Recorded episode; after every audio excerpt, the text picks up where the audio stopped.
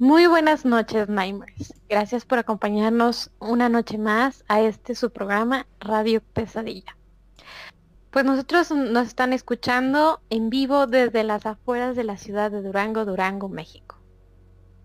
Gracias por conectarse y pues les vamos pidiendo su apoyo para que nos ayuden a compartir la transmisión de esta noche, para que se la compartan a sus amigos, a sus conocidos o a los que sepan que son gustosos de estos temas de misterio. Estoy aquí pues rodeado de mis compañeros y a mi lado derecho tengo a Gus. Muy buenas noches Gus. Hola, ¿qué tal Salma? Muy buenas noches y muy buenas noches a todos los radioescuchas que ya están por aquí muy puntuales sintonizándonos. De mi parte pues únicamente pues, reiterar esa bienvenida y pues mencionarles que también este, esta transmisión. Digo, si se la pierden por alguna razón o simple y sencillamente quieren escucharla desde la comodidad de su auto, en su bicicleta, en su moto o donde ustedes quieran. Ah, pueden también escucharnos en diversas plataformas de, podcast como son Spotify, iBox, Anchor, YouTube y Google Podcast. Entonces, por ahí no hay pretexto para que se pierda ningún capítulo o si les gusta especialmente alguno de los capítulos, lo pueden compartir con todo gusto con algún familiar o conocido. Y pues bueno, ahora sí que yendo hacia el lado derecho, como iniciamos esta noche, te saludo también con muchísima emoción. Ale, ¿cómo estás? Hola Gus, Salma, muy buenas noches y bienvenidos a todos los que por ahí ya se van conectando. Eh, pues estamos aquí listos para presentarles un nuevo tema esta noche. Eh, y recordarles que ya estamos recibiendo historias por medio de WhatsApp, ya sea en audio o por escrito, como sea de su agrado. Eh, por ahí tenemos el link en los comentarios, está anclado en el chat. Y para quienes escuchan a través del podcast, también pueden mandarlo a través del número 52 618 145 5655. y bueno, pues eh, el día de hoy también estoy aquí acompañada de mi compañero y amigo Oscar Hernández. Buenas noches, Oscar. Buenas noches, Ale, Gus, Alma y a todos los Nightmares que otro sabadito más ya están aquí acompañándonos. Un sabadito especial, un sabadito también como todos los anteriores, pues llenos de historias y anécdotas, listos para pasar una espeluznante noche. Mi nombre es Oscar Hernández y recordarles que ya nos pueden enviar también sus historias a nuestro correo electrónico radiopesadillapodcast.com. Eh, de esa forma ya tienen varias formas pues de, de hacernos llegar su historia, ¿verdad? Así que no hay pretexto para no mandarla, ¿verdad? Eh, un pequeño aviso también ahí para los Nightmares, ¿verdad? Ya contamos con, cuenta de TikTok, ¿verdad? Donde van a poder escuchar también próximos relatos de forma breve y concisa, ¿verdad? También para que pasen ahí y pues nos, nos den su like.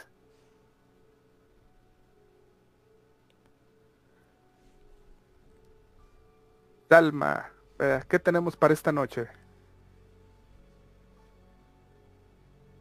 Ok, tenemos ahí un detallito nada más con, el, con el micrófono.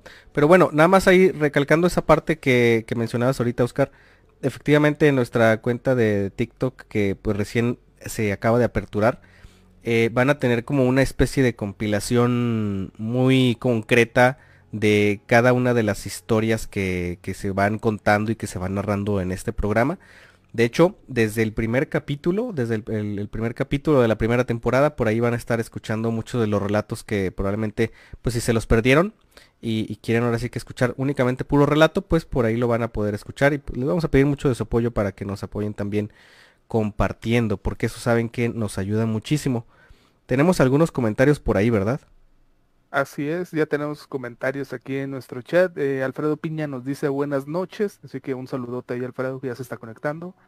Laura Varga también nos dice hola, saludos, ¿verdad? Un saludote también a Laura. Y Evaristo Muñoz nos dice buena noche, Nightmares. Muy buenas noches, Evaristo, y a todos los Nightmares que se van conectando, pues también que pasen una excelente noche. Muy bien. Y Salma, ¿ya regresó tu micro? Sí. Perfectísimo, muy bien. Entonces, platícanos de qué vamos a estar hablando esta, esta oscura noche. Esta noche tenemos un tema muy interesante. Pero para eso voy a pedirles que imaginen que tras confiar en las palabras de una persona que es para ustedes un líder, alguien a quien seguir, tienen la capacidad, alguien que, que tiene la capacidad de hacerles creer que todo va a estar bien y que lo que haces es correcto, imagínense que, que confían plenamente en esta persona, pero realmente están cayendo en las manos de alguien que tiene sus propios objetivos y que son completamente ajenos a su bienestar. Este es el caso de Jim Jones, creador del Templo del Pueblo, una agrupación religiosa que finalmente terminó en una tragedia.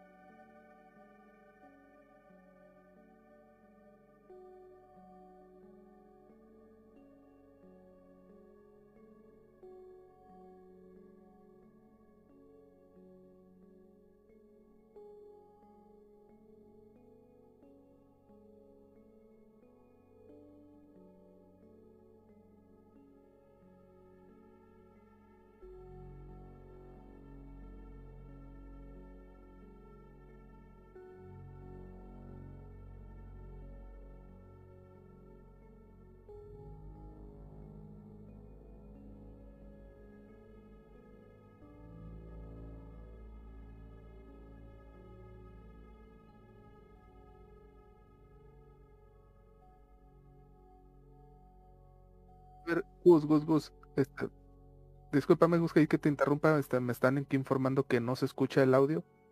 Este, el de efectivamente el audio del, de, de, la transmisión de Facebook. A ver, yo creo que ya está ahí. A ver. ¿Será? Se escucha la música, pero los micros parece que no. A ver, ya, ahí se... Sí, creo que era, ¿sabes qué? Creo que era el mío. Ok, sí, sí, sí. Creo que era el mío, ok. Entonces, qué bueno que nos avisan, queridos Nightmares. Ahí una, una disculpa, se nos fue por ahí el, micrófono que está de mi lado.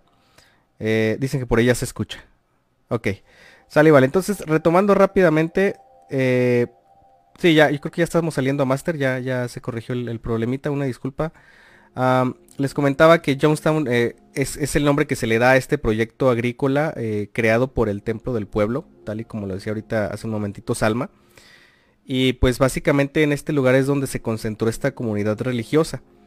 Eh, se ubicaba al noreste de la República Cooperativa de Guyana.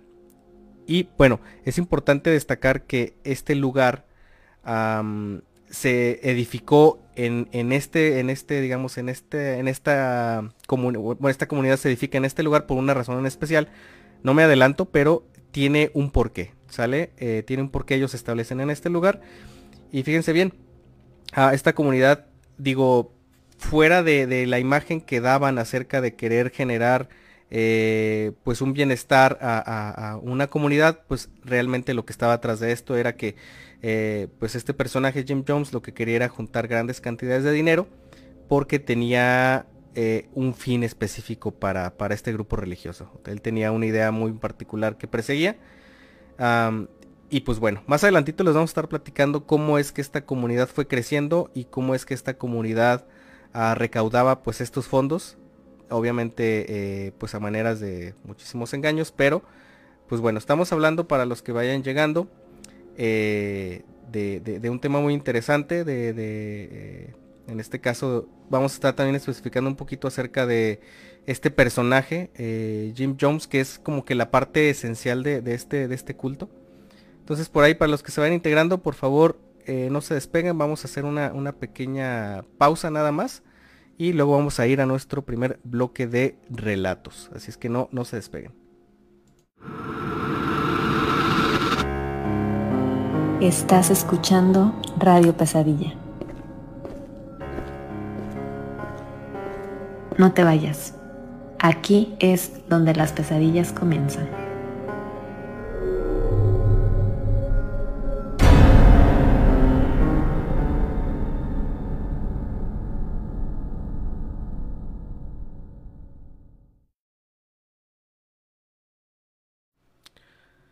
Ok, estamos totalmente eh, de regreso, son las 10 con 20 minutos de la noche. Ah, y vamos con nuestro primer bloque de relatos. Ale, tenemos ya algunas historias ahí, ¿verdad? Por aquí nos envía a Leida Rentería una historia que vamos a compartirles. Cuando yo estudiaba la carrera de enfermería, nos mandaban a prácticas comunitarias. En una de las tantas veces que salimos a esas prácticas, nos enviaron a una colonia que está a orillas de Culiacán. Todo iba bien hasta que un viernes salimos y todo era normal, hasta que nuestra maestra nos mandó un mensaje diciendo que el lunes nos veía en la escuela, no en la comunidad. Algunos sabían el por qué. Cuando llegamos a la escuela, los compañeros que sabían qué había pasado no decían nada. Cuando llegó la maestra nos dijo que iríamos a otra colonia. Nos contó que tenía mucho miedo, que durante su carrera como instructora la han sacado de las colonias con la pistola en la cabeza, pero que esta vez tenía mucho miedo, que el fin de semana se había encerrado, le había pasado muy mal, pero que no nos contaría nada para cuidarnos, porque tenía miedo por nosotros también. Yo me acerqué a un compañero a preguntar qué había pasado. Y me lo dijo de una manera como que para que nadie más escuchara. Me dijo que un grupo de compañeras le había hablado a las maestras que las estaban siguiendo. Añado que las prácticas comunitarias son peligrosas porque vamos a hogares, caminamos por calles que jamás hemos estado. Las maestra, la maestra subió a su camioneta y se dirigía con las compañeras, pero unas personas la interceptaron y le dijeron que nos fuéramos de ahí y nos fuéramos lejos, porque si nos íbamos a la colonia de al lado también irían por nosotros. Mi compañero dice que era una secta, por eso la maestra tenía tanto miedo por ella y por nosotros, ya que era algo muy diferente a lo que ya había vivido, lo cual me parece creíble por esos rumbos hay cerros donde siempre se ha sabido que se hacen rituales, se juntan las sectas, etc. Recuerdo que nadie quiso volver a tocar el tema. Nunca volvimos a hablar de eso.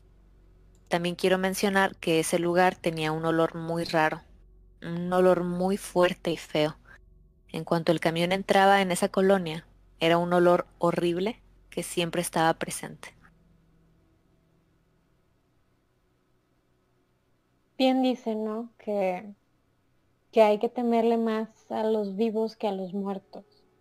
Porque lamentablemente llegan a, suceder estas, estas situaciones donde la vida corre riesgo y, y, más da más miedo y asusta más cuando estás alejado del lugar que conoces, cuando te encuentras pues desprotegido, como, como ella nos comenta, ¿no? que, o como muchos maestros que se, que se van a la sierra, que caminan largas horas, el, eh, no sé, se exponen demasiado y eh, pues lo bueno es que este maestro, ya con, con la experiencia que, que tuvo previamente, pues pudo cuidar a sus, pues a los que la acompañaban esa vez, ¿no? Sí, es, fíjense, eh, me llama mucho la atención la parte final donde comenta de los olores. Y, y, precisamente ya lo hemos tocado en el programa varias veces. Pero esta vez me quiero ir por dos vertientes, ¿no? Eh, en primera, eh, puede ser olor a, a muerto, la verdad. Porque para el miedo que está influyendo a, a la maestra y a sus alumnas, y por el tipo de personas que pues que las estaban acechando, o sea, eh, incluso dice que con pistola en mano, eh, pues es muy común, ¿no? Este, pues despacharse ciertas personas, ¿no? Pues para eh, infundir miedo, para que guardar silencio, para dar el ejemplo, lo que sea, ¿no? Y más si son estos lugares cerrados y apartados en los que no hay mucha vigilancia policial, pues se presta un poquito más, ¿no? Ahora, por otro lado, si es una secta, pues peor tantito, ¿no? Imagínense este, que utilicen a, los cuerpos pues para sus rituales, ¿no? Y no solo se, se enfocan en, en, quitarles la vida, ¿no? Muchas veces, pues en sus rituales eh, utilizan la sangre de las personas, ¿no? Para marcar calles, para marcar casas, para un montón de cosas, ¿no? Inclusive las partes de los cuerpos humanos. Eh, utilizan eh, estos miembros pues para también un montón de cosas, ¿no? Cada ritual es diferente y, hay miles de rituales, ¿no? Dependiendo de qué tipo de secta es, qué religión procesen o lo que sea, ¿no? Entonces, pueden llegar a, pues, a utilizarlo, ¿no? Ahora, por otro lado también, eh, cuando una entidad de bajo astral o ya un demonio está presente, eh, pues también generan olores bastante, pues bastante petri eh, eh, sí, putridos, muy, muy complicados de incluso de identificar, pero que están presentes en cuanto pues llegas a la zona, ¿no? Entonces, según por lo que nos cuenta, pues puede ser cualquiera de todas estas, ¿no? no, no hay que descartar nada. Y pues como dices, Alma, ¿no? Qué bueno por la maestra que... Sí, exactamente y que la, que la maestra pudo, pues digamos, sacarla sin ningún problema, ¿no? Sí, así es. Y no sé si tengamos otro. Ah, no, adelante, adelante, Oscar. No, no, no, eso mismo. Aquí nos envía Ulises Ibarra una historia. Dice, hace unos dos años fui a Toluca a una fiesta familiar. Ya al pasar las horas yo fui al carro a dormir, lo cual no logré. Así que me quedé viendo por la ventana del carro, cuando de un momento a otro veo una tipo bola de fuego. No tomé mucha importancia. Sé que es estúpido como tomar importancia a algo que aparece de la nada, y en especial si está en llamas. El punto es que después de unos 15 o 20 segundos desapareció así como apareció de la nada. Por la noche, que ya estaba en la casa eh, de una de mis tías, comencé a escuchar muchos ruidos en el techo y risas. No pude dormir gran parte de la noche. Cuando amaneció estaba mi tía y mi mamá hablando de los ruidos que habían estado escuchando, a lo cual escuché decir a mi tía decir que era una bruja. Sí, bien. Em, pues hay muchos misterios alrededor de, estas bolas de fuego que, pues si lo googlean en cualquier momento pueden encontrar información al respecto. Como, como ella menciona, bueno, su, su familiar menciona, ¿no? Que son apariciones, su tipo de apariciones de brujas. Y pues también se comenta que pues tienen su, su propio nombre en otras eh, regiones, por ejemplo en Tailandia o así, pero dicen que normalmente aparecen como después de fechas eh, de cuaresma o de ciertas religiones como que tienen su aparición, no sé en qué fecha se haya dado y algunos dicen que es como que em, pues son tipos de, de, apariciones, ¿no? Tanto de espíritus como de brujas, como de este animales míticos y pueden googlearlo por ahí y van a encontrar mucha información al respecto. Pero tú qué piensas, Oscar? Fíjate que, por lo que menciona en la historia, yo también concuerdo con su tía de que puede haber sido una bruja. Eh, principalmente porque no es la primera, ni la segunda, ni la tercera vez que nos cuentan que precisamente vieron estas bolas de fuego en, e-, en, carretera, ¿no? En, en, despoblados, pues.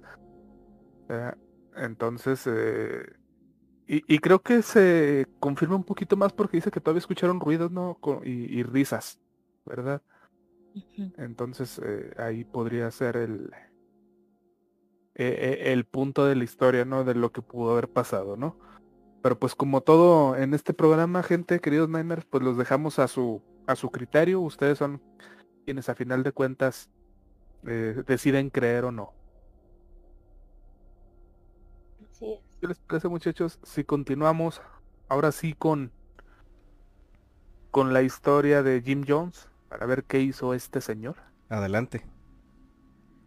Eh, sí, pues precisamente hablar de esta em, situación del templo del pueblo, pues amerita que primero hablemos de Jim Jones, que fue el líder precisamente de esta comunidad.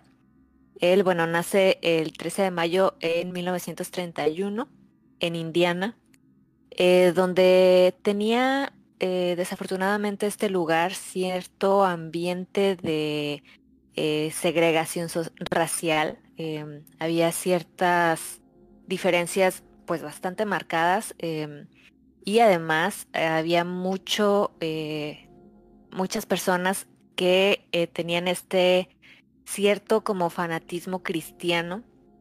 Entonces era una combinación bastante eh, fuerte que influyó bastante en su vida.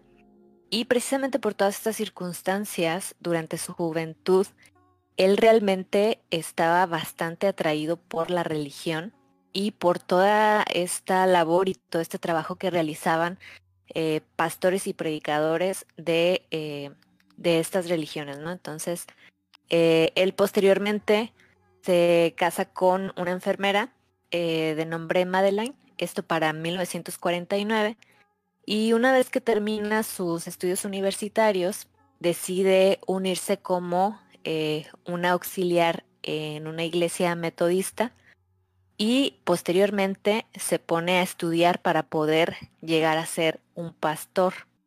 Aquí algo muy interesante en él es que una vez que logra ser pastor, eh, empieza a entrar con cierto conflicto con quienes serían sus superiores en este momento dentro de, la iglesia, porque empieza a tener ciertas ideologías donde él quiere em, que, digamos, todos tengan hasta cierto, cierta forma, vaya, todos sean tratados de la misma manera y con detalles tan pequeños como decir, bueno, yo quiero que las personas de raza negra igualmente se puedan sentar en las primeras filas como lo hacen los demás, ¿no?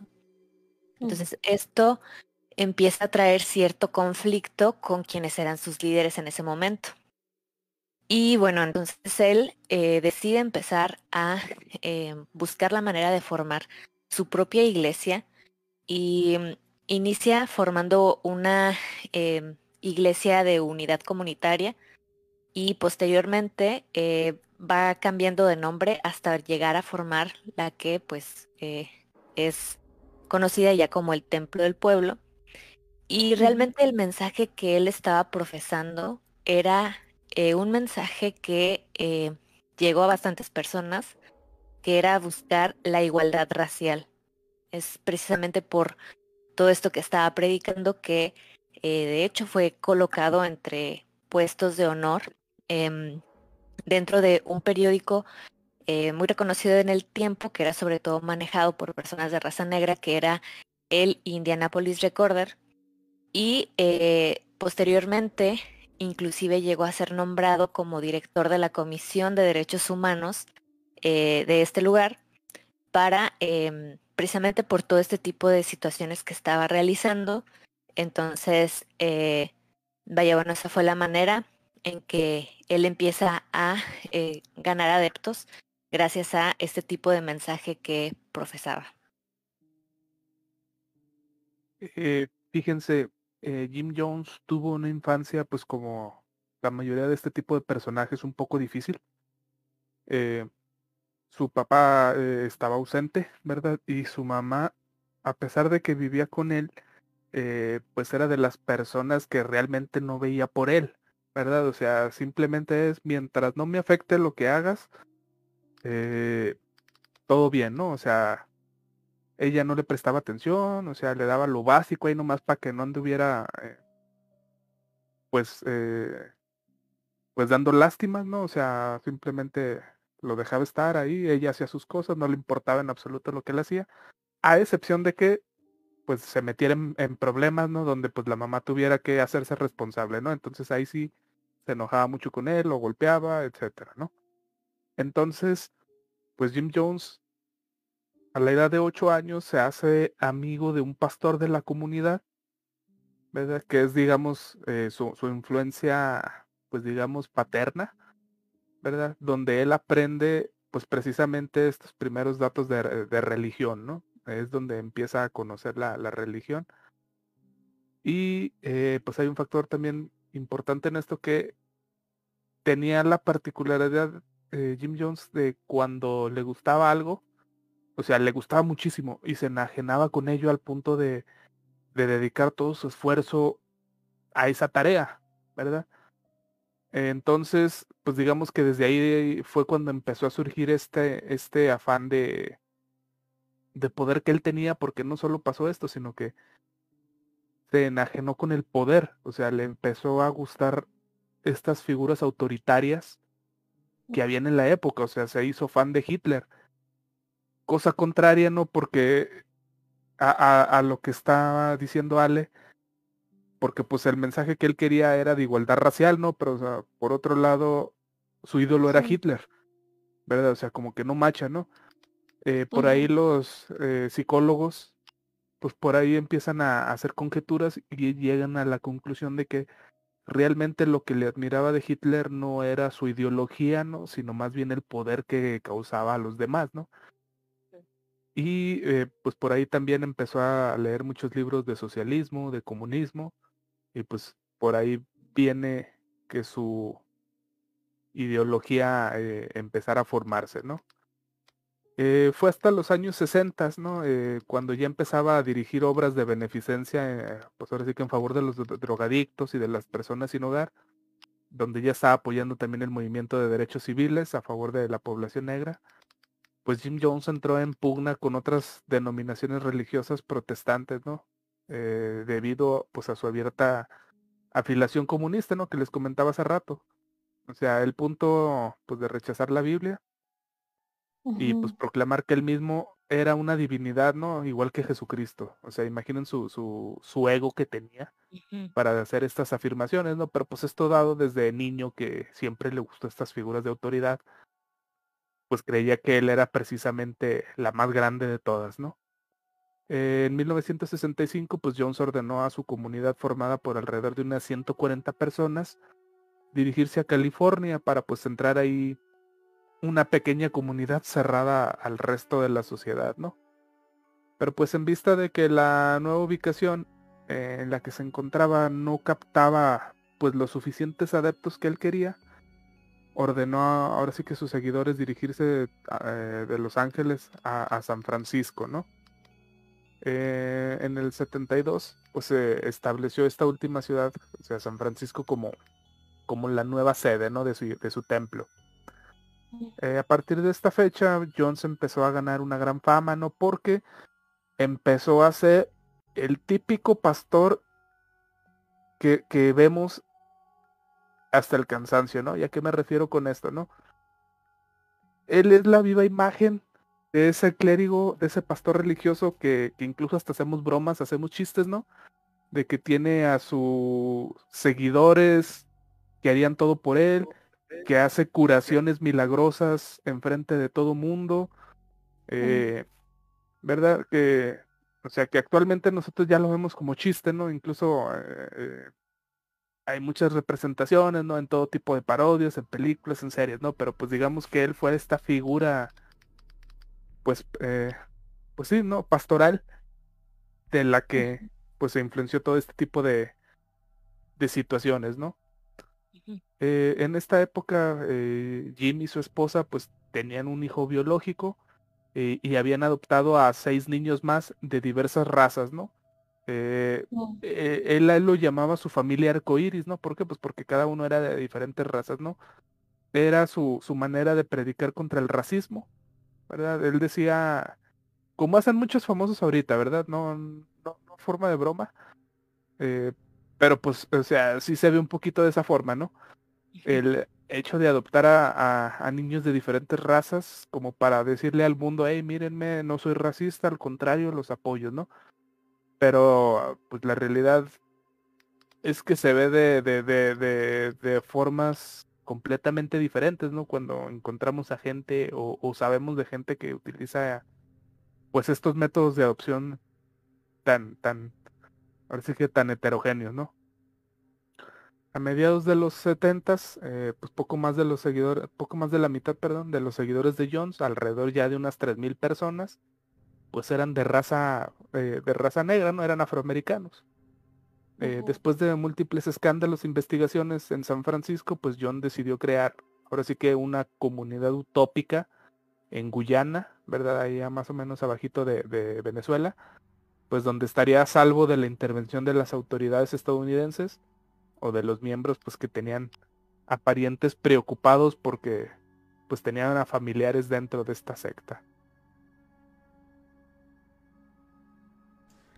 Ok, y pues bueno, para quienes estén integrando a esta transmisión, estamos, eh, eh, acabamos de, platicar apenas un poquito del famosísimo Jim Jones. Eh, ahora sí que el líder de una secta muy conocida por, yo creo que por su cierre como tal, pero no nos adelantamos. Por favor, quédense con nosotros, que vamos a una pausa pequeñísima para contar algunos relatos. Entonces, si tienen, si tienen por ahí alguna anécdota que contarnos, eh, pues recuerden que pueden hacerla llegar a través de nuestro WhatsApp. Está por aquí anclado directamente ah, en, la transmisión en vivo de Facebook. Y para los que nos escuchen a lo mejor a través de alguna plataforma de podcast, pueden hacerlo llegar al 52618 145 5655 y con todo gusto estaremos recibiendo sus mensajes para una eh, transmisión posterior. Entonces, no se despeguen. Estás escuchando Radio Pesadilla. No te vayas. Aquí es donde las pesadillas comienzan.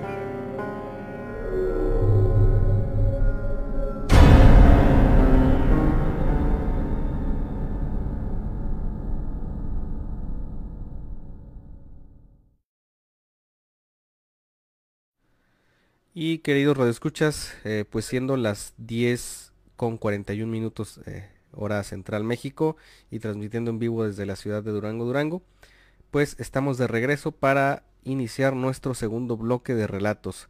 Ya tenemos por ahí algunos preparados, ¿verdad, Ale? Eh, sí, por aquí Minelli García nos comparte lo siguiente. Hola comunidad, les contaré algo que me pasó. En 2020, cuando empezó lo del COVID, nos tocó hacer cuarentena. Yo vivo sola con mi esposo y mis perritos. Entonces pues no había mucho que hacer. Un día fui al baño, como a eso de las 3 de la mañana, y empecé a oír cantos. Eran esos cantos como con gritos, algo muy feo. Total, que salí a ver de dónde venían y me di cuenta que venían de la calle de atrás. Así pasaron varios días. A veces escuchaban y a veces no. Me daba mucho miedo porque se oían gritos entre los cantos y se oían llantos de niños. Bueno, pues yo de metiche quería saber qué pasaba. Gran error. Me puse a investigar. En fin, lo único que supe fue que atrás de donde vivía había una casa que la usaban como templo de oración o algo así. Total que me eché a mucha gente encima. Terminé acosada. Me amenazaban por el grupo de Facebook de la colonia. Me dejaban cosas afuera de mi casa. Fue horrible. Tuve que cambiarme de casa. Y es que pareciera que toda la gente de ahí sabía que se practicaban ese tipo de cosas, que era algo muy común o no sé. Yo no pude resistir más y decidimos mudarnos lejos de esa colonia. Aún lejos de esas calles, aún me da miedo porque uno nunca determina, nunca termina de conocer a la gente de su comunidad.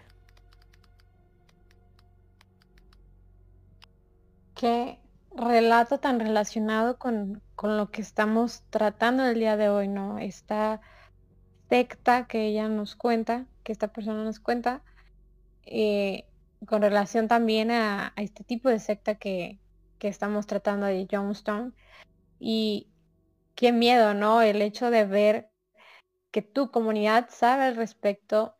Y lo que me parece raro es que no la hayan incluido de cierta manera, pero que lleven a cabo sus, sus ritos y como cerca de ella, no sé, a mí sí me, sí me espantaría mucho estar en esa situación y más que pues en horas de la madrugada, a las 3 de la mañana, pues sucedan estas cosas tan extrañas, ¿no? Así es. lo que pasa aquí es eh, que este tipo de, sectas pues son, son muy cerradas, ¿no? Entonces, por eso no, no hubo forma de, de- de incluirla. ¿no?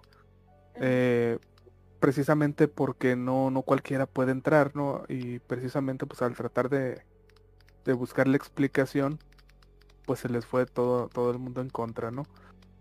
Eh, me recuerda, digo, un- una pequeña recomendación ahora sí que a, a todos los Nightmares, ¿verdad? Eh, una serie que la pueden encontrar en Netflix, la de Archivo 81, de hecho está, está ligada inclusive a todo esto, eh, ¿verdad? Eh, no, no quiero contárselas para no arruinarles nada, ¿verdad? Pero pues Es muy mucho bueno. tiene que ver precisamente con esta historia, ¿no? Sí. Entonces, eh, pues por ahí nada más una, una recomendación ahí al margen, ¿verdad? Pues si tienen chance y quieren disfrutar de una buena historia, ¿verdad? Pues ahí chéquensela. Esta serie está, ahí la pueden encontrar muy fácil en Netflix, ¿verdad? Archivo 81. Muy bien. ¿Tenemos otro relato por ahí, Ale? Este de aquí nos lo envía Rosa Aguirre. Un amigo un día me platicó que salió a una borrachera. Ya está casado y pues se le daba mucho ser infiel. Dice que aquel día, después de su salida y borrachera, regresaba a su casa. Él vivía con su esposa y su mamá. Dice que iba caminando a media calle Pasaba de las 12 de la madrugada cuando a media calle se le apareció una mujer de blanco y empezó a perseguirlo de manera que se alejara de su casa. Él me contó que sintió mucho frío y aquel lamento de una mujer llorando, frío, estremecedor, corría por calles que rodaba su casa hasta que se dio cuenta de que esta mujer lo seguía. Al llegar a la esquina de su casa, se percató de que esa mujer estaba en el otro extremo. Corrió a su casa y sentía cómo lo atraparía. Cuando logró entrar, su mamá lo regañó, pero al verlo tan pálido le preguntó que si vio a la llorona, a lo que respondió que sí. La mamá le dijo que dejara de ser infiel, porque la llorona mataba a los hombres infieles que encontraba en su camino como venganza de aquel amor que la lastimó. Ok, fíjate, interesante. Eh, un poquito, bueno, la- yo estoy un poquito en duda que haya sido la llorona, eh, más que nada por las causas que creen que lo perseguía, ¿no? Mm, Eh, digo, al menos que yo sepa o, o lo que yo he escuchado, pues la llorona no, no, digamos que no, no, no persigue a alguien, pues porque le fue infiel a alguien, ¿no? Eh, quiero creer, a lo mejor yo que, que era el ente de, de alguna, pues alma despechada, ¿verdad? Eh, pero sí, o sea, no, no creo que haya sido la llorona, ¿verdad? Pero eso no quita, ¿verdad? Que algo andaba ahí y que algo vio y que algo lo persiguió. ¿Algo que quieran comentar, muchachos? No, si gustan, continuamos con el tema. Sí, yo creo que continuamos. eh, No, no sé si hay alguna otra historia. Eh, tenemos nada más comentarios. Adelante. Y dice Alfredo Piña, qué miedo con los fanáticos. Y sí, precisamente como decía Salma al principio, ¿verdad? Eh, hay que tenerle más miedo a los vivos que a los muertos, ¿verdad? Y María de los Cruz, no, dice, María de los Ángeles Vázquez Cruz dice, hola, me pican lo coco, dice. Y sí, estas historias son para, para que nos dé mello. Ok. Ahora sí, Sí, eh. muchachos, continuamos con, con la historia de Jim. Jones.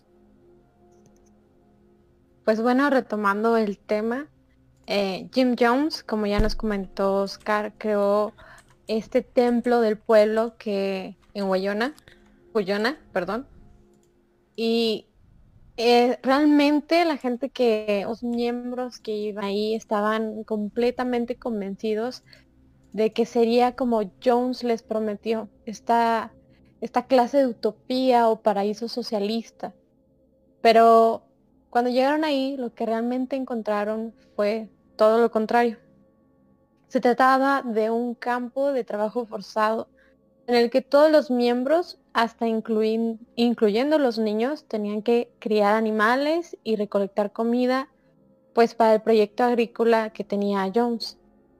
Y esto parecería algo, pues, como un paraíso socialista, ¿no? Donde todos se apoyan y donde, eh, no se siembran y cuidan a los animales y todo esto.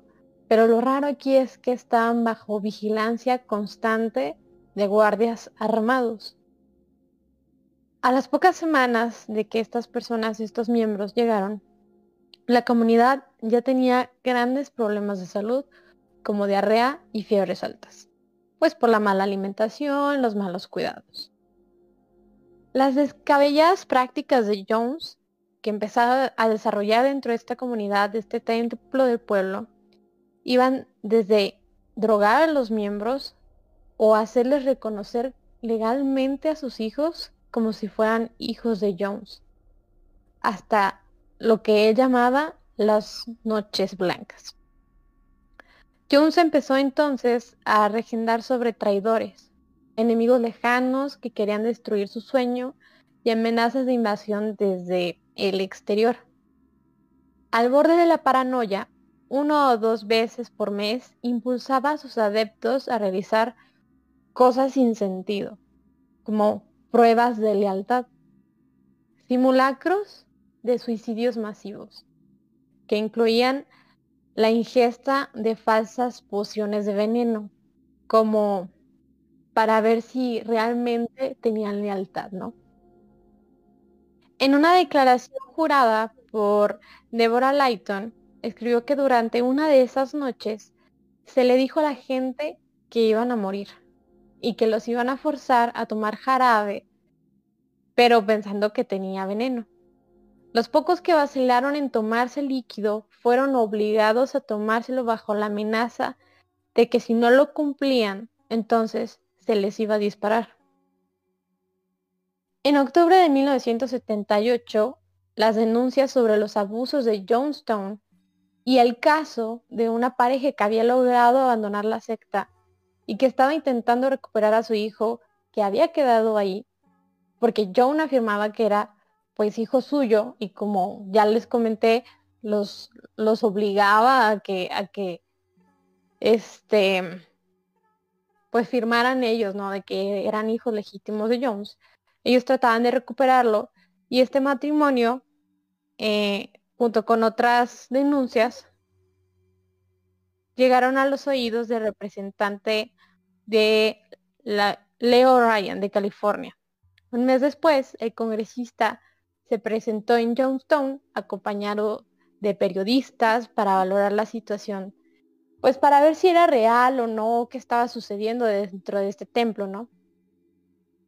Ryan y los periodistas, acompañados de algunos eh, desertores de la secta o que habían logrado salir, estaban llegando a una pista de aterrizaje para regresar a Estados Unidos cuando fueron atacados por los guardias de Jim Jones. En el tiroteo murió el propio congresista Leo Ryan, tres periodistas y varios miembros de la secta. Los supervivientes huyeron a la selva. Y todo parece indicar que esta situación fue el detonante para lo más terrible, para que Jones tomase la dramática decisión por la que ha pasado esta persona a la historia. Sí es, muchachos. Eh, es la verdad muy interesante todo lo que conlleva este caso y, qué lástima, ¿no? Porque pues precisamente eh, eh, Leo Ryan pues fue a precisamente investigar, él fue ahora sí que todo legal, o sea, él era prácticamente era congresista, o sea, tenía los papeles, los permisos, todo para ir a, investigar la secta. Eh, y se cuenta que precisamente estando ahí en la en la comunidad llegó, eh, lo recibieron con una gran fiesta, este, todo se veía en paz, se veía muy alegre, en orden, ¿verdad? Pero había ciertas situaciones que, que pues no lo terminaban de engañar a él, ¿no? Por cosas como cuáles, como que si se alejaba un poquito así de, pues de las zonas públicas, los guardias luego, luego lo, lo, detenían, así como que eh, está prohibido pasar, ¿no? O que se le perdió, cosas de estas, ¿no? Entonces, eh, pues cosas que, luego, luego ponen en, la, en, alerta a uno. Otros, eh, o situaciones que, logró tener ahí, pues precisamente una de las noches que estaba ahí en, la comunidad, eh, llegó, llegó dos o tres personas, no recuerdo cuántas, de, de las mismas eh, habitantes de ahí de la comuna, ¿verdad? Rápidamente y, sin que nadie supiera, este, le entregaron un papel a, Ryan así rápido y se, marcharon. Y en el cual la nota, pues básicamente decía que, que lo sacara, ¿no? De ahí de la, de la comunidad.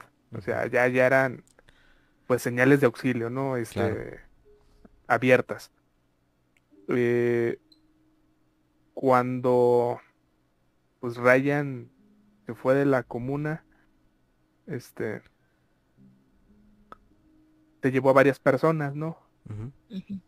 Incluidas una persona eh, que también le pidió marcharse. Pero resultó que esta persona pues era uno de las de la pues, de la mano derecha de, de, Jim Jones. Como que estaba digamos infiltrado exactamente. Y pues precisamente ahí cuando llegan al aeropuerto él mismo fue el que empezó el tiroteo y, acabó con la vida de Ryan, ¿no?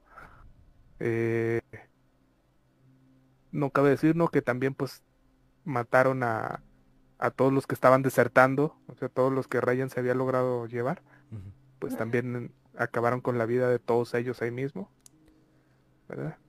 Entonces, pues es una, una situación complicada. Y efectivamente apenas comienza a ponerse eh, más turbio el desenlace pues de esta de esta comunidad. Pero bueno, ¿qué les parece si vamos a una pequeña pausa para eh, darle lectura a los relatos que se nos han ido juntando en este ratito? Entonces, por ahí por favor no se despeguen que continuamos.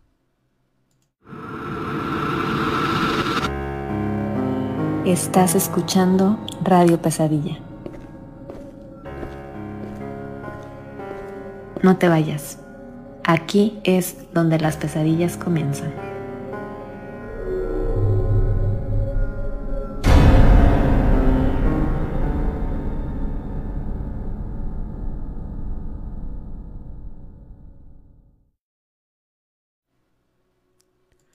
Y queridos radioescuchas, estamos totalmente en vivo transmitiendo desde las afueras de la ciudad de Durango, Durango. Siendo ya dos minutos para las 11 de la noche, pues damos comienzo a este tercer bloque de relatos. ¿Ale? Aquí eh, Jacqueline Bonilla nos envía eh, lo siguiente. Yo tomo a veces cursos o clases en el cuarto de mi hermana y me encierro para evitar el ruido de mi familia. Mi gatita una vez comenzó a arañar la puerta para que la dejara pasar. Esto es normal que lo haga siempre. Lo raro pasó cuando giraron la perilla de la puerta y la empujaron. Para dejar entrar a mi gatita, me asusté y le pregunté a mi mamá si había sido ella y no, ella era la única en el piso y estaba en su cuarto viendo la tele. a lo que Jackie nos ha, comentado, eh, o en lo particular me ha comentado a mí, sí, pasan cosas seguidas así en su casa. O sea, sí, no es la primera vez que, que, le abren una puerta o que se escuchan ruidos. Y eh, pues de hecho ella nos está escuchando esta noche desde ese mismo cuarto. Entonces, no sé qué opinan ustedes, amigos. Fíjate que, digo, nada más, eh, ahora sí que aprovechando un poquito y haciendo algo de spoiler, tuve oportunidad de platicar con ella hace, hace poquito, hace algunos días, y ella nos ofrece muy amablemente su casa para que nosotros podamos visitarla y tal vez realizar alguna alguna especie de exploración o, más bien como de investigación, obviamente con mucho respeto al espacio ah, y cuidando evidentemente la ubicación y todo, ¿no? Pero por ahí, pues bueno, les adelantamos que, ya estamos en pláticas por ahí con varios lugares que nos han mencionado que eh, tienen diferentes tipos de fenómenos. Y también estamos por ahí en pláticas con un buen amigo de nosotros, el buen Bulmaro Zurita, quien es quien pues la verdad tiene ya años en, este tipo de investigaciones, eh, de, lugares ya físicamente, de acudir a, sitios marcados por muchísimas eh, cuestiones. Entonces pues por ahí vamos a estar haciendo equipo, pero les adelantamos, no hay fechas todavía, pero próximamente les estaremos mencionando eh, de qué se va a tratar, pero por ahí para que estén muy muy al pendiente y pues la verdad que qué sensación tan incómoda debe tener Jackie por estar, digo, contando una anécdota tan, tan peculiar y justamente en ese mismo lugar, ¿no? Sí. Ok, y creo que tenemos otra. Esta la envía Jocelyn Jaques, dice así. Hace ya como unos 12 años me ocurrió algo similar con unas bolas de fuego. Acabábamos de llegar a mi casa porque recogimos a mi hermana y a dos de sus amigas de una fiesta. Eran ya como las 3 de la mañana. Mi casa tiene unos ventanales grandes y al terminar de subir las escaleras para la planta superior, uno de los ventanales se encuentra justo enfrente. Y terminando de subir las escaleras, flotando había como tres bolas de fuego, una tras otra. No estaban tan lejos. Éramos cinco personas mi mamá, mi hermana, sus dos amigas y yo, viendo lo mismo, y nadie podía creer lo que estaba pasando. Y de la nada ya eran cuatro. De la nada desaparecen. Cuando en su momento llegué a contar esta anécdota a algunas de las personas que me escuchaban, me decían que en su momento también llegaron a ver algo similar, por los mismos tiempos. Éramos niños hablando de cosas increíbles. Entonces creían que mentimos.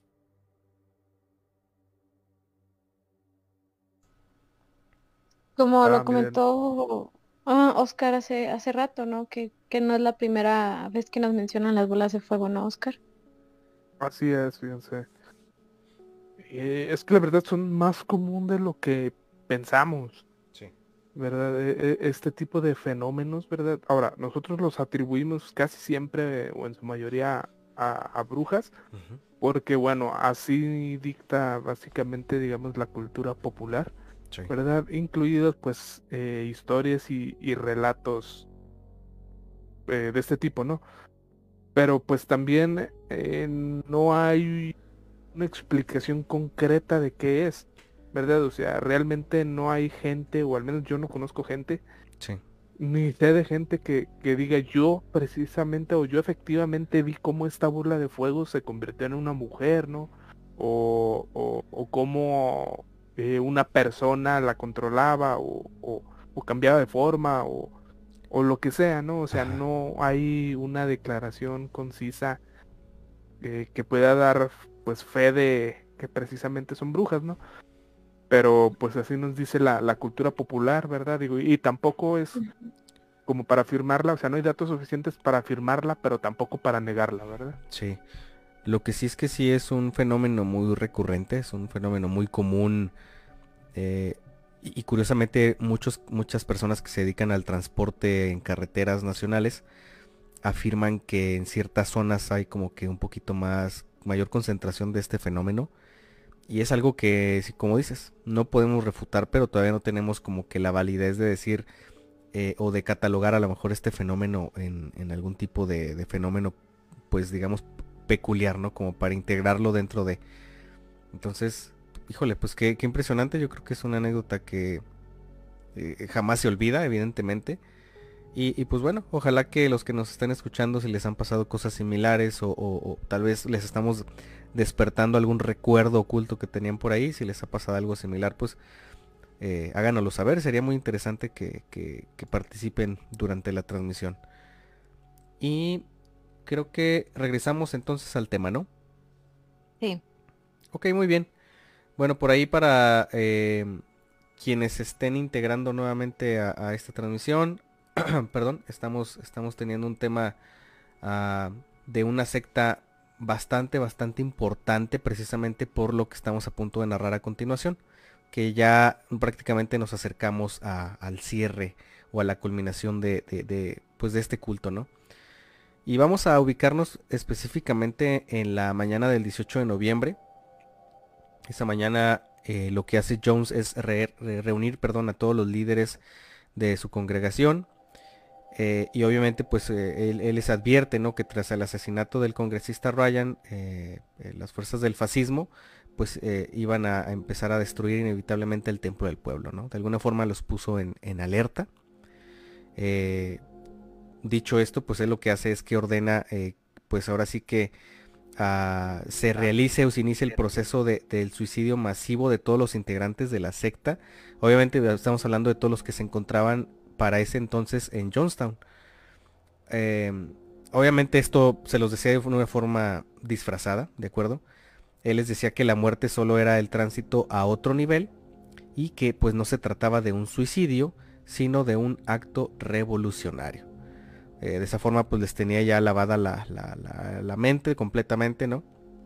Y también les decía, por el amor a Dios ha llegado el momento de terminar con esto. Eh, todavía eh, esta frase que les menciono se puede escuchar en las grabaciones que de hecho existen, ¿eh? Existen estas grabaciones de Jim Jones que ponía constantemente en jornadas de trabajo arduísimas a, pues a, todos sus seguidores de alguna forma para mantenerlos con la mente metida en eso obviamente, pero eh, se dice por ahí que estas grabaciones ya eh, se iban deteriorando con el tiempo y las últimas que se escuchaban, pues ya se escuchaba totalmente delirante la, voz que, narraba, pues, eh, o, que daba como que estas pequeñas frases del culto. entonces, pues bueno, es entonces cuando él lanza la frase premonitoria de la muerte, donde dice específicamente, dice, hemos obtenido todo lo que hemos querido de este mundo hemos tenido una buena vida y hemos sido amados. Ah, y sentencia después de eso, acabemos con esto ya, acabemos con esta agonía. Ah, obviamente pues las, las eh, secretarias, enfermeras que trabajaban en Johnstown comenzaron a, entregar, o sea, porque así estaban ya amaestradas, eh, comenzaron a entregar frascos llenos de, de cianuro y una vez después de que se les entregan estos pequeños frasquitos, pues la gente procedió a beberlo. Ah, fíjense, también se le dieron a los niños y a los bebés. Ahora sí que estas dosis eh, se, entregaron a todo el que se encontraba en Johnston en, en ese momento. Y en cuestión de algunos minutos, pues más de 900 personas eh, se desploman muertas dentro del enorme kiosco de madera y pues a los alrededores, ¿no? Ahora sí que donde se encontraban en ese instante. ¿Se imaginan creo que es una imagen dantesca, no, no se me ocurre otra forma de mencionarla, ¿no vale? Claro, eh, de hecho, pues como ya lo, lo mencionas, Gus, la mayoría de los seguidores que estaban ahí, pues eh, murieron a causa de este envenenamiento con cianuro. Eh, sin embargo, algo muy curioso es que el caso de él eh, su muerte fue causada por una herida de bala en la cabeza. La realidad es que no se está muy seguro si fue infligida por él mismo o por alguna otra persona, pero eh, se presume que realmente él fue quien eh, se disparó, vaya. este cuerpo fue encontrado, como les digo, con esta herida de escopeta entre todos estos difuntos que encontraron, que pues como mencionabas eran más de 900 personas, cuentan que fueron aproximadamente 912 eh, personas quienes fallecieron en este eh, acto. Y bueno, hay quien eh, de hecho comentaba que de todas estas personas que fallecieron, hay de hecho ya varias referencias a este acontecimiento. Una de ellas es una película que lleva el mismo nombre del lugar, eh, un ex miembro de la secta que es Tim Carter, él comentaba que de hecho, o sea, definitivamente dentro de estas 912 personas, más o menos unos 250 eh, de ellos son, fueron, perdón, bebés, niños, jóvenes, quienes pues realmente fueron asesinados, ¿no? Eh, entonces fue algo bastante terrible. Eh, de aquellos em, quienes adoptó en, en ese tiempo, eh, sí hubo algunos sobrevivientes eh, quienes se encontraban en, en Georgetown, en la capital de Guyana, eh, quienes pues sobrevivieron a, a estos acontecimientos, ¿verdad? Pero bueno, algo terrible como, como ya hemos comentado. Y pues bueno, eh, es por esto que, que les decíamos, llegamos a este fin tan, tan terrible de, de cómo al parecer empezó con un ideal bastante eh, prometedor y bueno, termina en, en algo impactante, ¿no? Sí. Es. Y- Fíjense, O sea, muchachos, adelante, adelante, Oscar. eh, nomás para, para meter también un poquito más en contexto, eh, ya ven que les comentaba pues de que él era, digamos, amante del poder. Eh, era lo que lo obsesionó y lo que lo hizo llevar a, pues a, a convertir a toda esta gente en su secta, ¿verdad? Para que lo adoraran prácticamente, hicieran todo lo que él quisiera, ¿no? Eh, era tal su fanatismo eh, pues con estas autoridades de poder que empezó a duplicar ahí en su comunidad de Johnstown cosas que estaba haciendo Corea del Norte en aquellos años, ¿no? Y me imagino que todavía lo hacen. Eh, bien lo dijiste, Gus, que hay cintas de, de Jim Jones, este, pues predicando. eh, durante cuales estas cintas él las grababa, ¿verdad? Pero expresaba sus ideas sociales y políticas, ¿verdad? Y las transmitía en altavoces por la, por la comuna día y noche, día y noche, día y noche, día y noche, ¿verdad? Eh, pues como una forma para que los habitantes solo tuvieran en la mente esas ideas, ¿no? Eh, y al mismo tiempo estaba casado con la idea de que la reencarnación era posible, ¿no? Y también le lavó el cerebro a todos sus pobladores de que la muerte, como bien decían, era algo pasajero, ¿no? Que simplemente al morir iban a cerrar los ojos, iban a despertar y ya estaban reencarnados y ya estaban en otro lugar. Entonces, esta fue la, la forma fuera de, de las amenazas, porque obviamente las hubo, eh, de incitar a sus mismos pobladores pues a tomarse el cianuro, ¿no? Porque pues ya estaban con la mente lavada de que decían, bueno, esto ya se salió de control, ya va a venir eh, pues, el ejército y, y las autoridades de Estados Unidos pues a, a apresarnos y a llevarnos a todos, ¿verdad? Entonces, qué mejor que nos suicidamos y despertamos inmediatamente ya en otro lugar, mucho más tranquilos, mucho más relajados y con una vida por delante, ¿no? Entonces, digamos que esta fue la forma en que pues convenció no a muchos de sus partidarios. Sí. Exactamente.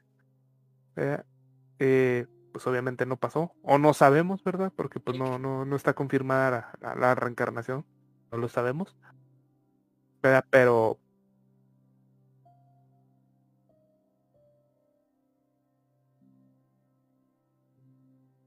sí, eh, Ok. era irónico, ¿eh? Muy irónico, sí. Muy bien. Y pues bueno, ¿qué les parece entonces si, eh, bueno, para ahí para los que sean un poquito más morbosos hago el aviso. Ah, si ustedes buscan, eh, eh, eh, ah, en este caso cualquier, cualquier nombre de Jonestown o cualquier cosa relacionada con esto, en Google o en cualquier buscador hay muchísimas eh, fotografías que obviamente inundaron todos los periódicos de aquel entonces en los cuales se ve tanto fotografías aéreas como a lo mejor más de cerca de, de, pues, este terrible cierre de esta secta en la cual pues hay un montón de personas tiradas, eh, o sea, a donde quiera que voltees a ver hay, un cuerpo de un niño, de una persona, de, de una mujer, de un hombre. Entonces, eh, sí es algo bastante terrible, lo, lo decimos aquí con palabras, es a lo mejor muy fácil de entender, pero ya verlo la verdad es que es totalmente una impresión distinta y, y obviamente de esa forma creo que puede uno dimensionar la, la catástrofe que significó pues esto, ¿no? Entonces, pues bueno, ahí lo dejo para los curiosos. Y pues antes de cerrar, vamos a nuestro último y cuarto bloque de relatos. Así que por favor no se nos vayan todavía. Estás escuchando Radio Pesadilla. No te vayas. Aquí es donde las pesadillas comienzan.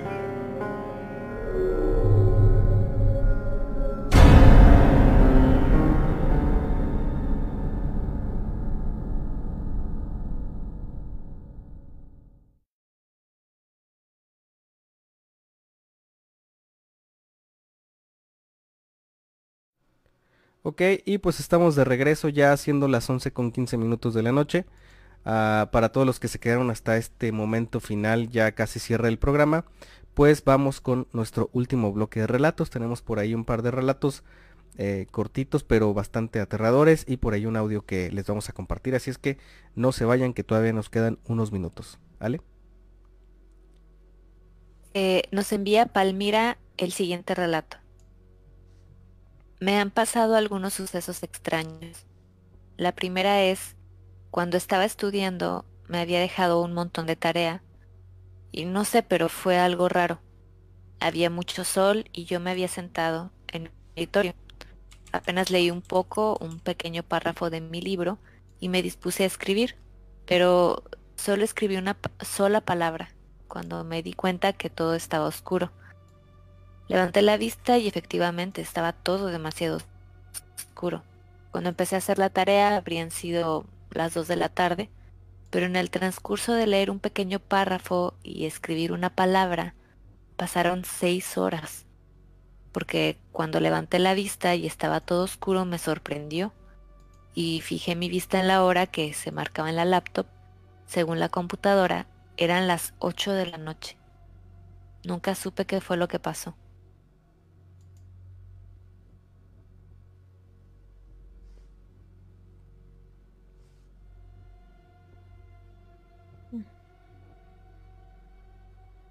Ok. Interesante eh, historia. Fíjense muchachos, me, me recordó a una que nos llegó la semana pasada, no sé si se acuerdan. Sí. Eh, precisamente de, de- de la persona que decía que iba caminando en la calle y, y que de repente no supo cómo llegó a su casa, ni cómo se acostó, ni nada de eso, ¿verdad? Ah, sí, sí, ajá. Eh, a- a- algo va por ahí. Este, fíjense, en la semana estuve investigando un poquillo precisamente por esa historia, ¿no? Que nos llegó la semana pasada. Sí. Y hay un fenómeno que precisamente se llama eh, el tiempo perdido. ¿verdad? Y pues también hay un montón de, de historias y casos precisamente de como este tipo, ¿no? De gente que de repente de la nada ya pasó el tiempo y no se dio cuenta, o sea, así instantáneo. ¿verdad? Pero pues como todo, este, no, no hay pues conclusiones fijas, ¿verdad? Este, o, o acertadas, ¿no? Y las teorías, al menos las más comunes y las que tienen, digamos, un poquito más de credibilidad en cuanto a este tema, Sí. pues era lo que también les comentaba la semana pasada, ¿no? De, de- de abducciones, ¿no? Eh, las personas son abducidas y pues obviamente eh, depositadas en el lugar donde fueron llevadas, ¿verdad? Pero pues sin, sin, sin constancia o sin conocimiento de, de qué De pasó, ¿no? pasó, Del tiempo ajá. ahí que pasó ahí, ¿verdad? Ok. Tenemos por ahí otro relato, muchachos. Eh, sí, por aquí em, este lo enviaron como anónimo. Dice, mi abuela tiene 94 años y ve alucinaciones. Dice que vienen multitudes de personas que no conoce o vienen sus parientes muertos. Ve animales y siente que se le suben. Una vez dijo que sus padres habían venido para que se fuera con ella, pero ella dijo que no. A veces cuando estoy con ella me dice que mate a los animales que se le están subiendo o que ayude a la niña del vestido blanco que está sentada muy cerca de nosotras. Ok. Claramente yo no veo nada. Cabe resaltar que ella ya no puede caminar y no ve ni oye muy bien. Además de vivir en la misma casa que nosotros, esto sigue pasando y desde hace más de un año esto empezó. Decían mis conocidos que cuando uno ve a su familia muerta, quiere decir que ya se va a morir. Pero espero y eso no pase con mi abuela. Qué fuerte. Esperemos que, que no sea así. Bueno, las alucinaciones a esa edad son, son comunes, pero sí que fuerte el hecho de, de que vea a una niña vestida de blanco o que o lo de los animales se me hace como que muy interesante y, fuera de lo que he escuchado previamente. Sí, y adelante Oscar, sí. Fíjense muchachos, cuando hace un, par de años, este, alrededor de dos, tres años, falleció eh, mi abuelo. Ajá. Eh, el último que me quedaba. ¿verdad? Este, ya estaba en una edad avanzada, no tan grande como esta señora, ¿verdad? Pero pues sí ya era un adulto muy mayor, ¿verdad? Tenía ya muchos problemas, ¿no? Eh, fue internado en el seguro, ¿verdad? Este, por un problema, por un ataque que tuvo, ¿verdad? Y eh, precisamente él decía, en lo, mientras estaba en recuperación, eh, que soñaba con sus con, familiares que ya habían fallecido. Sí. ¿Verdad? Eh, él decía que soñaba con ellos y que le decían que, que venían por él, ¿verdad? Ah, caray. Este, eh, él en el sueño pues comentaba que, que pues no, ¿verdad? O sea, lo, rechazaba, ¿verdad? Pero pues ahí quedaba la historia, ¿no? Eh, se recuperó esa vez, salió del, del, hospital, pero pues falleció eh, un par de meses más adelante eh, en su propia cama, ¿no? En su casa. Eh, a lo que voy es que así como los niños tienen un sexto sentido para ciertas cosas que nosotros de adultos ya no tenemos, sí. Sí. este sexto sentido como que se vuelve a activar cuando nos hacemos todavía más mayores. ¿Verdad? No tiene explicación, pero hay hechos que, pues que corroboran estas ideas, ¿no?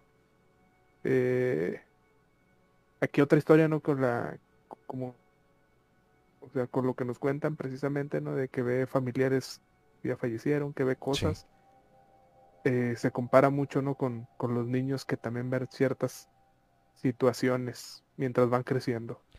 Sí, ¿Qué opinan ustedes? La sensibilidad, fíjate que es un tema que, que obviamente se ve afectada por diversos factores. Uno de esos factores, como tú lo dices, es la inocencia de los niños. Y digo, está comprobado sí que tienen una gran imaginación, pero también hay muchísimos registros de, casos de pequeños en los cuales eh, tienden a, tener una percepción todavía un poquito más eh, abierta que, que los adultos regulares. Y curiosamente también ese fenómeno ocurre con personas que como dicen, eh, pues están a punto de, no de fallecer, pero sí se están debatiendo como que, eh, eh, digamos, han tenido una cercanía con, con, la muerte. Es decir, que han estado enfermos de gravedad por mucho tiempo, o algún familiar de ellos, de, obviamente estoy hablando específicamente de personas ya de edad avanzada, ah, con enfermedades a lo mejor muy largas, también eso le ocurría a mi, a, mi abuelo eh, por parte de, mi madre. También le, empezó a ver algunos familiares y veía a mi abuelita, decía, mira, ya llegó y ya viene por mí.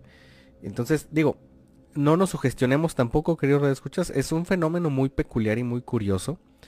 Pero en muchos de esos casos, pues pareciera simplemente que eh, no solamente quienes están a punto de partir, sino como que a lo largo de ciertas edades de nuestra existencia, esa línea que nos separa del otro lado se hiciera todavía a lo mejor más tenue, más delgada y nos permitiera tener más percepción de lo que está pasando justo detrás de aquella barrera. Entonces, está interesante, yo creo que estaría bien interesante juntar algunas anécdotas relacionadas con esto para más adelante. Eh, entonces, pues por ahí, lo importante nada más es no caer en su gestión, ¿no? Yo creo que eso sería clave. Eh, no por ver algo quiere decir que les va a suceder algo también. No, no, no pasa nada, únicamente son algunos casos que lo manifiestan así. Ajá. Y tenemos un relato más. Este es un, relato que nos mandan a través de nuestro WhatsApp y está por audio. Entonces por ahí para los que estén conectados todavía a estas horas, este, vamos a, ponerle play y vamos a escuchar qué es lo que nos van a contar en este momento.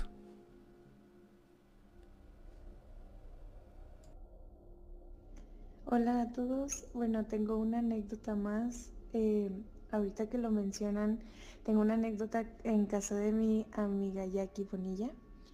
Eh, hace más o menos como unas dos semanas nos encontrábamos Jackie Bonilla, mi hermana, dos amigos más y yo. Y lo que hicimos fue pues subirnos a la azotea, pues para estar allá un ratito. Y mientras íbamos subiendo las escaleras, eh, ya habían subido mi hermana, ah, mis dos amigos, y yo iba atrás de, pues, de la última persona. Y mi amiga Jackie dijo que, que nosotros subiéramos, que ella se iba a quedar hasta abajo de la escalera para poder cerrar la puerta. Y sus escaleras tienen como tres partes. La primera sube a un descanso, la segunda sube a un segundo descanso y la tercera ya es para subir a la planta superior.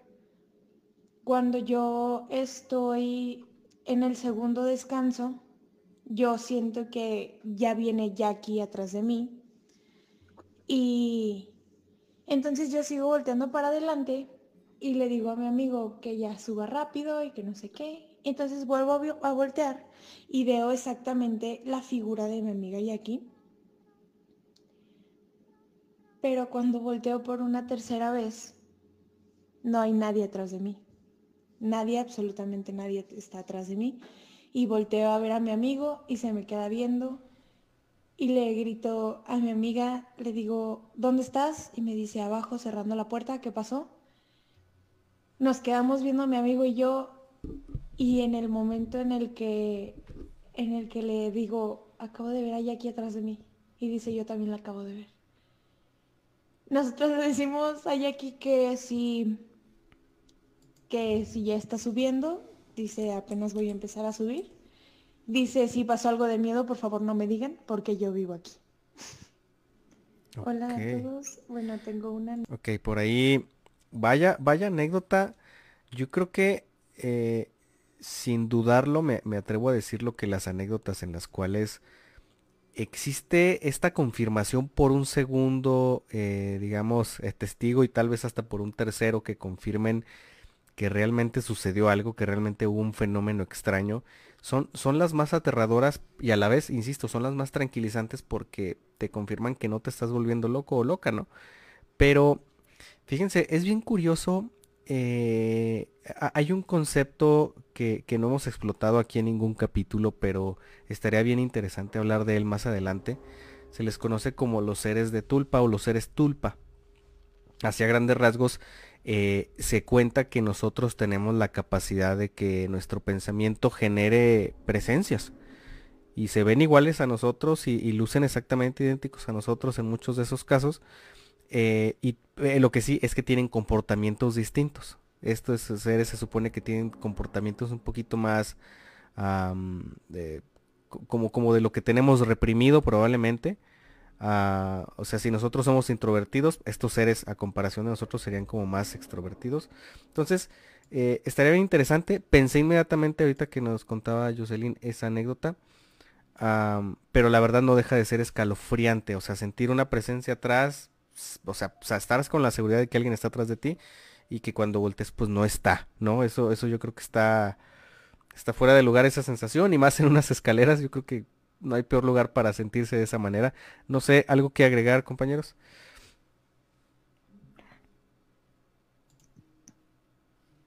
La verdad es que... Adelante, Ale. Es, digo, ay no, es que me, me quedé así como que, ¿cómo reaccionaría yo? Sí. este, si es algo que, que no sé, este, bueno, digo, nos ha pasado de decir, bueno, vemos a alguien similar a que se parece a alguien en, no sé, en la calle, eh, pero, o sea, ya como tal, em, que lo, o sea, que dos personas vieron tal cual que era quien vivía ahí.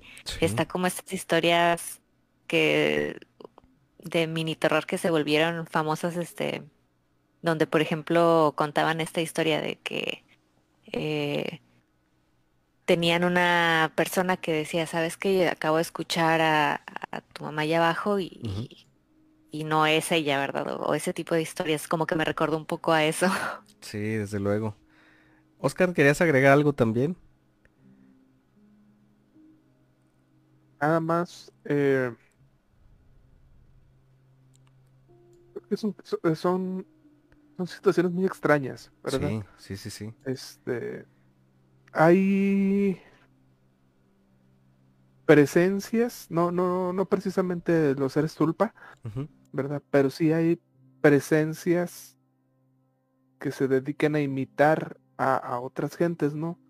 Eh, de hecho, eh, tienen un nombre, ¿no? Se llaman doppelgangers, ¿verdad? Entonces, eh, lo que hacen los doppelgangers, pues es precisamente adoptar la apariencia idéntica de, de una persona o de un ser, ¿verdad? Y hacerse pasar por él, ¿no? Con diferentes fines, ¿verdad? Sí, claro. Eh, entonces por ahí, este, digo, otra posible explicación, pero pues no deja de ser raro, ¿no? La, la situación en la que se, en la que se presentó esto, ¿no? Y como bien dices, Gus, pues sí está, un poquito más tétrico y el hecho de que haya sido en una escalera, ¿no? Porque pues no, no, sé qué tienen las escaleras que sí. este, como que da más miedo de ver algo en una escalera que verlo, no sé, en medio de la sala, ¿no? sí, sí, sí. algo tiene y da la a lo mejor porque acorralado, ¿no? A lo mejor porque exactamente, ¿no? Por, porque es como que un lugar este pues donde no hay mucho perdón para dónde hacerse, ¿no? Así es. Y que precisamente pues generalmente la mayoría de las escaleras eh, dan vuelta en algún punto, ¿no? Entonces tampoco sabes qué hay más allá. Así es, mi querido Oscar. Pues bueno, ahora sí que cerramos con excelentes historias. Y pues, ¿qué te parece que, bueno, ya son las 11 con 31, ¿qué te parece si vamos cerrando esta, esta transmisión? Claro que sí, este, nada más leer aquí un último comentario de David Gómez que nos dice, hola, buenas noches, ¿verdad? Así que un saludote a David, que se pudo conectar al final, ¿verdad? Pero no importa, qué bueno que estés por aquí, ¿verdad? Sí. Y pues nada más darles un, un, gran agradecimiento a, todos los que nos estuvieron enviando sus historias, a aquellos que nos estuvieron pues escuchando y a todos los que también en formato podcast nos van a estar escuchando. Muchísimas gracias por estar pues aquí escuchando su programa Radio Pesadilla. Mi nombre es Oscar Hernández y pues deseándoles una excelente noche, ¿verdad? Y también haciéndoles pues ahora sí que de nuevo la invitación de que si ustedes gustan hacernos llegar alguna historia, lo pueden hacer de una forma muy fácil. Simplemente nos pueden mandar un correo electrónico. Nuestro correo es radiopesadillapodcast.gmail.com Ahí nos pueden enviar su historia, su audio o lo que gusten y pues lo van a ver reflejado en el próximo programa. Salma. Muy buenas noches, Nightmares. Gracias por acompañarnos en este episodio. Recordándoles que Pueden escucharnos vía podcast, este, todos los capítulos que ya tenemos de esta temporada o de las temporadas pasadas. Y estamos en Spotify, en iBooks, Anchor, YouTube y Google Podcast para que pasen a buscarnos también en esas plataformas. Este me despido y yo soy Salma Contreras. Gus. Gracias Salma. Eh, pues bueno, como cada semana también agradecerles la confianza que nos dan para platicarnos sus anécdotas familiares y de sus amistades cercanas. De mi parte, pues únicamente eso. Y pues bueno, por ahí nada más un pequeño eh, mini comercial extra. Síganos en todas nuestras redes sociales. Recuerden que tenemos presencia por aquí, principalmente a través de Facebook, que es donde se realizan los Facebook Live cada sábado a las 10 de la noche, hora del centro del país. Eh, pero también por ahí estamos eh, subiendo material muy interesante en nuestra cuenta de Instagram. Nos pueden buscar también como Radio Pesadilla. Y actualmente acabamos de abrir nuestra cuenta en TikTok en la cual vamos a estar subiendo únicamente los extractos de cada uno de los relatos que se narran eh, pues ahora sí que con cada transmisión o en cada transmisión. Entonces si quieren ahora sí que compartir nuestro material les vamos a agradecer muchísimo porque de esa manera vamos a poder llegar a muchas más personas. En todos lados estamos como Radio Pesadilla así es que no hay pierde. Yo soy Gustavo Alcalá y muchas gracias. Ale. pues gracias por eh, llegar hasta aquí. Eh, los estaremos esperando la próxima semana con un nuevo tema para ustedes. Y bueno, yo soy Alejandra Gómez y esto fue Radio Pesadilla, donde las pesadillas comienzan.